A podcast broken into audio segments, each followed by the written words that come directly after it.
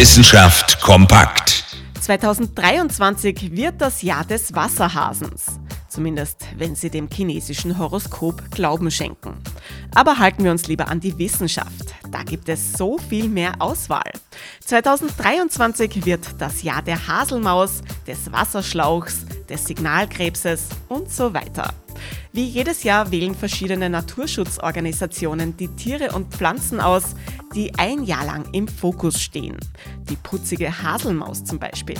Ein kleines hellbraunes Nagetier, gerne in der Nacht aktiv und streng geschützt. Von der Auszeichnung zum Tier des Jahres wird die Haselmaus aber erst im Frühjahr erfahren. Sie hält schon seit Oktober Winterschlaf. Und der erwähnte Wasserschlauch klingt kurios, ist es auch.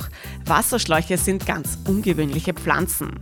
Sie schweben ohne Wurzeln in Gewässern.